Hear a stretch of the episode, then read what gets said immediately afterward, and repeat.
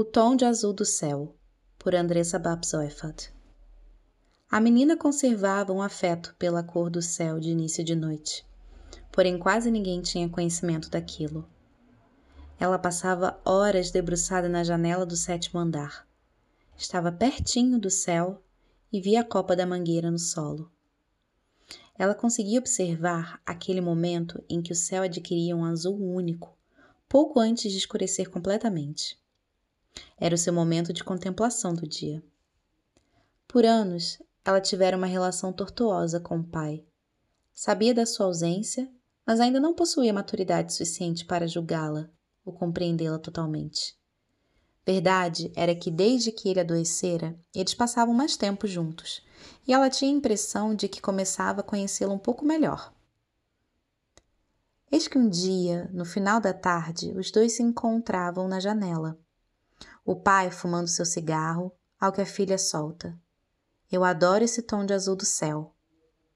É lindo mesmo, ele diz. E os dois permanecem alguns minutos em silêncio.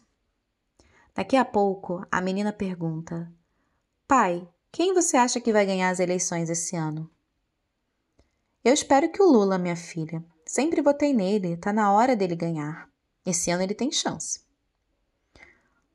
O ano era 2002. No começo de século e milênio prometiam muitas revoluções.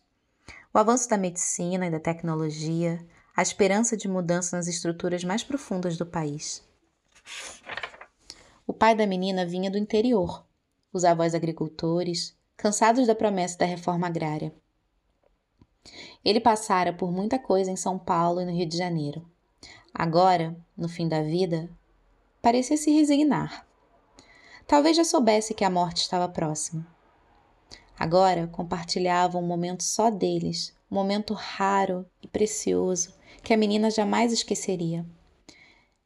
Era calma antes da tormenta, antes do vazio da ausência, de ter que lidar com ela diariamente. Algo que chamam de luto. Seu pai morrera em 10 de setembro de 2002. Lula seria eleito no domingo de 27 de outubro de 2002. Seu pai nunca veria um homem do povo chegar ao poder. Ele não veria tantas outras coisas. Não veria a filha fazer as primeiras viagens, fazer 15 anos. Não veria a filha se formar na escola, não conheceria seus namorados, nem a veria entrar e se formar na faculdade. Ele não entraria na igreja com a filha no seu casamento. Ele se for aos 50 anos, prometido por uma cartomante de que chegaria aos 85, como seus pais ele fora enganado pelo destino, ou escolheu enganar a si mesmo. A sua ausência se fazia notar. Seu cheiro permaneceria nas roupas, naquela jaqueta de couro. Seus objetos, fotos e documentos trariam sempre a sua lembrança.